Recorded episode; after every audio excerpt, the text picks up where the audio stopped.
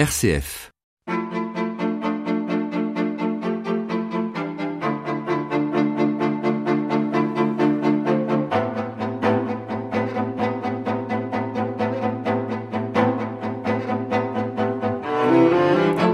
Comme chaque année, le 10 décembre, c'est la journée internationale des droits de l'homme.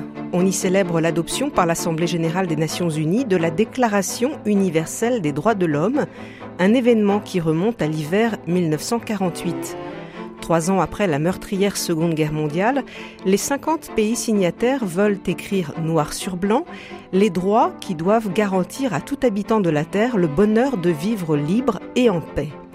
Définir des droits avec une portée universelle, il fallait relever le défi, et c'est justement sur cette question d'universalité que des pays comme l'Afrique du Sud de l'apartheid, l'Arabie saoudite ou encore l'Union soviétique se sont à l'époque abstenus. Près de 70 ans plus tard, il nous a semblé intéressant de revisiter ce texte clé, juridiquement non contraignant, mais qui depuis a inspiré de nombreux traités qui, eux, le sont.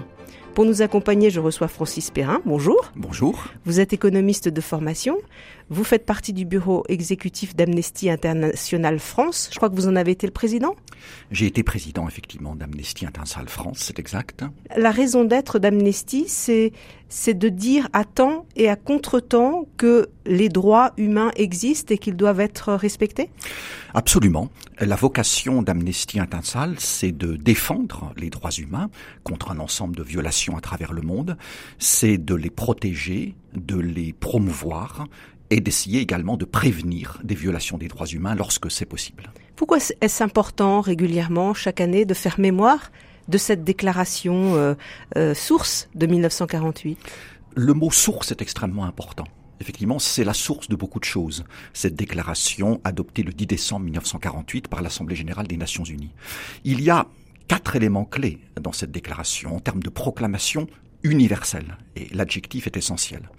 D'abord, il y a une dignité inhérente à chaque être humain. Deuxièmement, tous les êtres humains naissent égaux en liberté et en droit. Ensuite, ces droits sont inaliénables.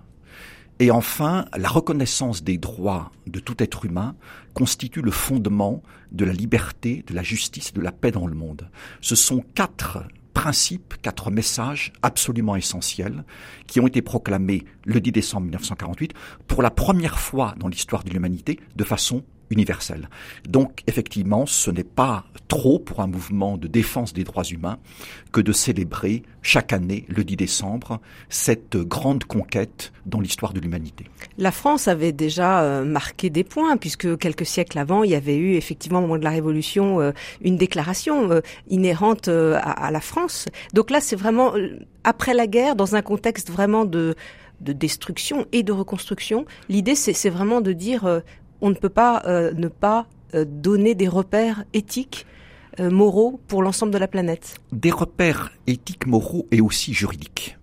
Parce que même si, comme vous l'avez rappelé à juste titre, cette déclaration n'a pas en elle-même une valeur juridique contraignante, c'est une déclaration proclamée par les Nations Unies. Donc c'est un texte de droit international. C'est essentiel. Donc on n'est pas seulement dans la morale et dans l'éthique, on est aussi dans le droit, même s'il y a des liens entre tout cela. Vous avez également fait allusion à la Déclaration française des droits de l'homme et du citoyen, 1789, pardon. Nous avons toute une histoire, évidemment, des, droits humains. Cette histoire ne commence pas le 10 décembre 1948. Il y a eu la Déclaration d'indépendance des États-Unis en 1976. Il y a eu le, la, la, la, Grande Charte euh, au Royaume-Uni en 1215. Il y a eu le Bill of Rights au Royaume-Uni. Donc il y a toute une histoire et on peut la faire remonter très loin à l'Antiquité, euh, euh à Cyrus le Grand, etc. Mais en 1948, c'est une proclamation universelle. La déclaration française, c'est une déclaration française de 1789. Bien sûr, elle avait une vocation qui dépassait les frontières françaises, mais ce que proclame la France n'a pas en soi une valeur pour l'ensemble de l'humanité. Même chose pour les États-Unis dans leur déclaration d'indépendance en 1776. Là, c'est les Nations Unies seule organisation généraliste à vocation universelle qui proclame une déclaration universelle des droits de l'homme. C'est un apport fondamental dans l'histoire des droits humains et également dans leur aspect juridique et pas seulement moral ou éthique. Et à l'époque, ça change la donne, ça change quelque chose, cette déclaration, elle a, elle a un impact? Elle a un impact évidemment considérable par rapport aux médias, par rapport à l'opinion. Elle n'a pas évidemment un impact dans les faits immédiats. Cela s'inscrit dans une longue histoire. Comme vous l'avez rappelé, cette déclaration, qui n'est pas juridiquement contraignante en elle-même, a inspiré des dizaines de traités, de conventions au niveau du droit international, de conventions au niveau régional, au niveau des grandes régions mondiales, de constitutions et de lois au niveau national. Donc euh, son efficacité et son empreinte, son impact, il s'est vu au cours des années, des dizaines d'années qui ont suivi le 10 décembre 1948. Il n'a pas été immédiat. Par contre, ça a été extrêmement important le fait que les Nations Unies trois ans après la fin de la Seconde Guerre mondiale, adopte cette déclaration et rappelle que c'est absolument nécessaire pour éviter la tyrannie, pour éviter l'injustice, pour éviter des atrocités, celles évidemment de la Seconde Guerre mondiale. Et puis n'oublions pas que ça s'inscrit dans l'histoire des Nations Unies. Trois ans et demi auparavant, en juin 1945, nous avons la Charte des Nations Unies, qui crée donc l'Organisation des Nations Unies. Et dans cette charte, on dit les Nations Unies vont s'occuper de paix et de sécurité dans le monde, évidemment, de faire en sorte de construire des relations amicales entre les États, de développer la coopération internationale, dont le respect des droits de l'homme et des libertés fondamentales. Donc, dès juin 1945, le rôle des Nations Unies par rapport à la protection et à la promotion des droits de l'homme est inscrit. Et évidemment, ensuite, nous avons trois ans et demi après cette fameuse Déclaration universelle. Qui ne sera pas signée par tout le monde, puisque je, je l'évoquais, il y a cette question de l'universalité, je crois, qui a posé un, problème. C'est l'article 2. Dans l'article 2, il est dit il ne sera fait aucune distinction fondée sur le statut politique, juridique ou international du pays ou du territoire dont une personne est ressortissante. Alors, nous sommes en 1948. Il y a évidemment pas autant d'États membres aux Nations Unies qu'aujourd'hui. Aujourd'hui, on est à plus de 190. À l'époque, on est à euh, on est à 58. Et sur euh, lorsque cette déclaration arrive devant l'Assemblée générale, il va y avoir huit abstentions. Comme vous l'avez rappelé, euh, l'Arabie saoudite, pour des raisons de liberté religieuse, ou plutôt d'absence de liberté religieuse, l'Afrique du Sud du régime de l'apartheid, pas de surprise, et puis l'URSS et, le bloc soviétique. Mais ce qui est quand même très important à l'époque, c'est qu'aucun pays n'a osé voter contre cette déclaration. Ceux qui étaient tout à fait opposés à l'adoption de cette déclaration ont senti qu'ils ne pouvaient, entre guillemets, que s'abstenir. Pourtant, ils n'avaient pas un couteau sur la gorge ou une kalachnikov sur la tempe. Ils avaient leur liberté, mais ils se sont dit, face à l'élan que représente cette déclaration, par rapport à ce qu'elle contient, par rapport à son souffle, par rapport à toutes les atrocités qui se sont perpétrées au cours de la Seconde Guerre mondiale, on ne veut pas du tout de ce texte, mais on va s'abstenir. Donc c'était déjà en soi une victoire, et je dirais presque une victoire idéologique les grands opposants du respect des droits humains se sont dit on ne peut pas s'y opposer de front. On ne peut pas voter pour parce qu'on n'aime pas du tout le contenu. Ça nous pose quelques petits problèmes par rapport à nos pratiques et parfois par rapport à nos textes, par rapport à nos constitutions comme l'Afrique du Sud, mais il y a un tel élan derrière cette déclaration, il y a l'opinion publique, il y a les médias, on parle de droits de l'homme, on parle de justice, on parle de liberté, donc on n'ose pas dire nous sommes contre la victoire idéologique commençait déjà le 10 décembre 1948.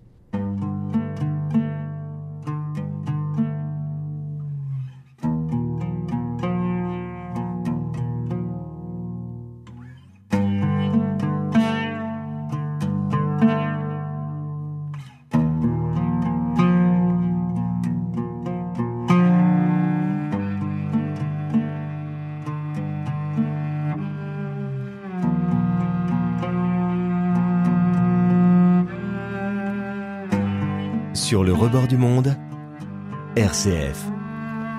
Francis Perrin, nous parlons avec vous de euh, la Déclaration universelle des, droits de l'homme. Alors concernant euh, l'universalité des droits, euh, Kofi Annan, l'ancien secrétaire général des Nations Unies, disait On entend souvent dire que les droits de l'homme ne seraient pas un concept africain, asiatique ou latino-américain, mais ce sont les leaders qui affirment cela, les peuples. Donc j'aimerais qu'on développe avec vous cette, question-là. C'est vrai que des pays euh, se sont dit finalement, ce sont vos droits, ce ne sont pas les nôtres?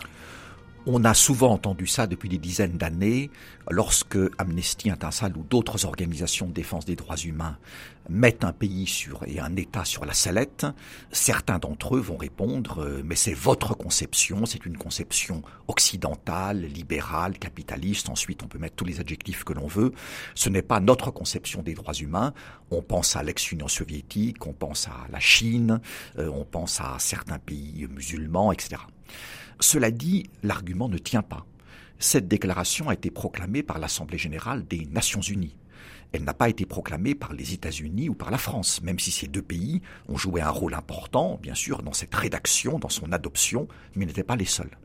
Et euh, vous rappelez cette euh, fameuse intervention de Kofi Annan, de nationalité ghanéenne, elle était très importante. Il disait notamment, lorsqu'en Afrique, une personne est emprisonnée injustement, est-ce que vous croyez qu'elle souffre différemment d'un occidental qui est emprisonné Lorsque quelqu'un est torturé en Afrique, est-ce que sa souffrance est différente de celle de quelqu'un d'une autre région mondiale? Est-ce que lorsque des parents perdent leurs enfants, est-ce qu'ils souffrent différemment de la souffrance d'autres personnes à travers le monde? Et donc la conclusion très simple et, très pratique et très forte, c'est que si la souffrance est universelle, et malheureusement elle l'est, les droits aussi le sont. Mais nous avons entendu cet argument depuis des dizaines d'années. Amnesty International existe depuis 1961. Nous avons entendu cet argument tous les jours de la part de différents pays dans différents contextes, avec différentes explications et tentatives de justification. Nous parlons bien d'une déclaration universelle des droits de l'homme reconnue par à peu près tous les pays du monde, bon gré, mal gré, aujourd'hui, au XXIe siècle. Le grand problème, c'est évidemment l'application. Mais oui, parce que vous dites que ces pays siègent à l'ONU aujourd'hui, mais des pays qui torturent, des pays euh, qui euh, emprisonnent, euh, qui ne respectent pas les droits élémentaires, il y en a effectivement à, l'ONU. Donc il y a quand même une, une sorte de contradiction là. Il y a énormément de contradictions, mais ces contradictions ne relèvent pas des droits humains, ne relèvent pas de la Déclaration universelle des droits de l'homme. Ces contradictions relèvent de la politique internationale. évidemment, c'est autre chose. Il y a des liens, mais ce n'est pas la même chose. Le droit international est très clair. Les droits de l'homme sont euh, universels, indivisibles, interdépendants. Tous les êtres humains naissent libres et égaux en dignité et en droit. Il ne doit pas y avoir de discrimination.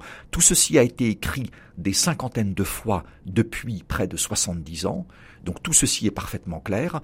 Ensuite, il y a les intérêts des États et de certains autres acteurs, étatiques ou non étatiques, euh, qui peuvent être un petit peu différents, mais les choses sont parfaitement claires. Oui, mais alors, euh, il aurait peut-être fallu que le texte soit contraignant euh, cette déclaration? Ça n'a pas été possible dans le contexte de l'époque. Bien sûr, nous l'aurions évidemment souhaité, même si nous n'existions pas en 1948. Rétrospectivement, nous l'aurions souhaité.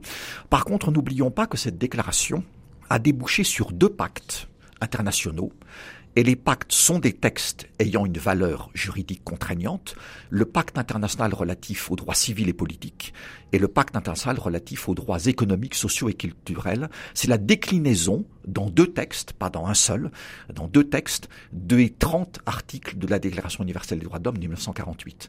Et euh, comme vous le disiez tout à l'heure, cette déclaration a inspiré de nombreuses autres conventions, de nombreux traités internationaux, des conventions d'ordre régional, par exemple pour le continent américain, pour le continent africain, etc., et puis aussi des constitutions nationales et des lois nationales.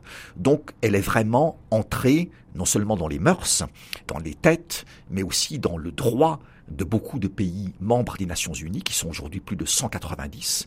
Et rappelons que quand vous adhérez à l'Organisation des Nations Unies, vous acceptez la Charte des Nations Unies, qui est le document constitutif, Charte de juin 1945. Cette charte appelle tous les États membres à coopérer entre eux et avec les Nations Unies en vue du respect universel et effectif des droits de l'homme et des libertés fondamentales. Donc aucun État membre des Nations Unies ne peut dire moi les droits de l'homme ça ne m'intéresse pas, car si ça ne l'intéresse pas, il reste à l'extérieur des Nations Unies. Et justement, qui, qui est à l'extérieur aujourd'hui? Il n'y a plus grand monde. Nous avons, je crois, au moins 193 États membres. Je n'ai pas vérifié le dernier chiffre, mais on est à quelques unités près, c'est ça. Cela veut dire que nous avons quelques États et territoires, parfois récemment indépendants, nouvellement indépendants, qui ne sont pas membres. Et donc c'est vraiment une déclaration qui a une portée universelle, une portée mondiale. Tout pays qui adhère aux Nations Unies sait qu'il prend avec lui le paquet cadeau des droits humains, si je puis dire. Est-ce que, euh, Francis Perrin, aujourd'hui, il y a des pays qui disent ouvertement, même à la tribune de l'ONU, bah, nous, nos rites et nos coutumes priment sur l'universalité qui est prônée dans la charte. Nous sommes désolés, mais nous ne pouvons pas accepter telle ou telle chose. Je pense au droit, par exemple, des minorités sexuelles. Ça n'était pas du tout mentionné à l'époque du texte de 48. Ça a émergé petit à petit et euh, dans des pays de culture euh, non occidentale, il peut y avoir un frein. Un pays ne peut pas dire mes coutumes, mon histoire, ma culture est supérieure pour nous à la charte des Nations Unies parce que quand vous adhérez à une organisation, vous acceptez la charte. Si vous n'acceptez pas la charte de juin 1945, vous n'adhérez pas aux Nations Unies, vous restez devant la porte. Et cette charte comprend une référence, des références explicites au nécessaire respect des droits de l'homme et des libertés fondamentales. Ce que certains pays vont dire, ils vont avoir une approche un peu plus subtile en disant effectivement les droits de l'homme c'est très important, effectivement nous allons les respecter, d'ailleurs nous les respectons déjà, il y a peut-être quelques petites faiblesses mais nous sommes tout à fait bien et bien meilleurs que les autres. Dans certains cas nous avons besoin d'un petit peu de temps pour respecter pleinement euh, certains des droits de l'homme inscrits dans cette déclaration universelle. Euh, dans certains cas, nous avons besoin d'être aidés, nous avons besoin de coopération internationale, nous n'avons pas suffisamment de moyens, nous sortons d'un conflit, nous sommes en conflit. Donc différents arguments vont être trouvés. Il n'y aura pas d'argument d'opposition frontale aux droits de l'homme, parce que près de 70 ans après la Déclaration universelle, tous les États membres des Nations Unies savent bien que cela fait partie de l'héritage des Nations Unies et de l'héritage de la communauté internationale. Mais ils essaient de trouver des excuses, des arguments pour dire laissez-nous encore un petit peu de temps, soyez compréhensifs, notre situation est difficile, on n'a pas beaucoup de moyens, on a tel ou tel problème. Il n'y a pas de remise en cause globale du contexte.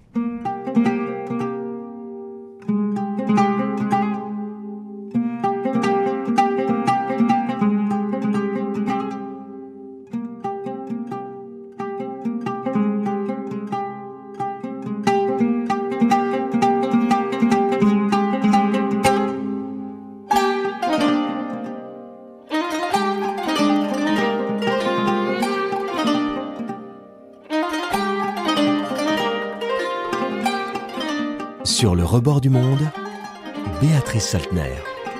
Francis Perrin, Amnesty International naît en 1961, 13 ans après la fameuse Déclaration universelle des droits de l'homme. C'est quoi? C'est une réaction justement euh, face aux, mauvais élèves, de, qui, ceux qui n'ont pas rejoint, ceux qui ne veulent pas rejoindre euh, cette déclaration?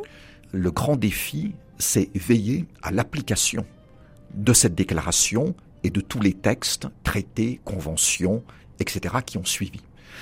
La création d'un mouvement de défense des droits humains, euh, c'est la volonté de contribuer par un mouvement essentiellement bénévole et militant à travers le monde, aujourd'hui de l'ordre de 7 millions de personnes pour Amnesty International dans le monde entier, de peser pour que les États et d'autres acteurs que les États respectent effectivement les droits humains.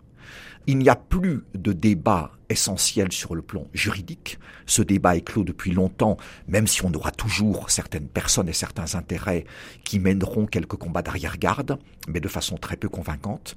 Le combat d'aujourd'hui, c'est appliquons ce que prévoit le droit international des droits de l'homme. Donc la, loi existe, appliquons. Tout à fait. Mais, la réalité, l'effectivité, des droits humains. Mais quels moyens euh, avons-nous aujourd'hui quand on voit, par exemple, prenons un exemple de la, Tchétchénie, aujourd'hui, on sait que euh, des personnes homosexuelles sont frappées, voire tuées à cause de leur orientation sexuelle.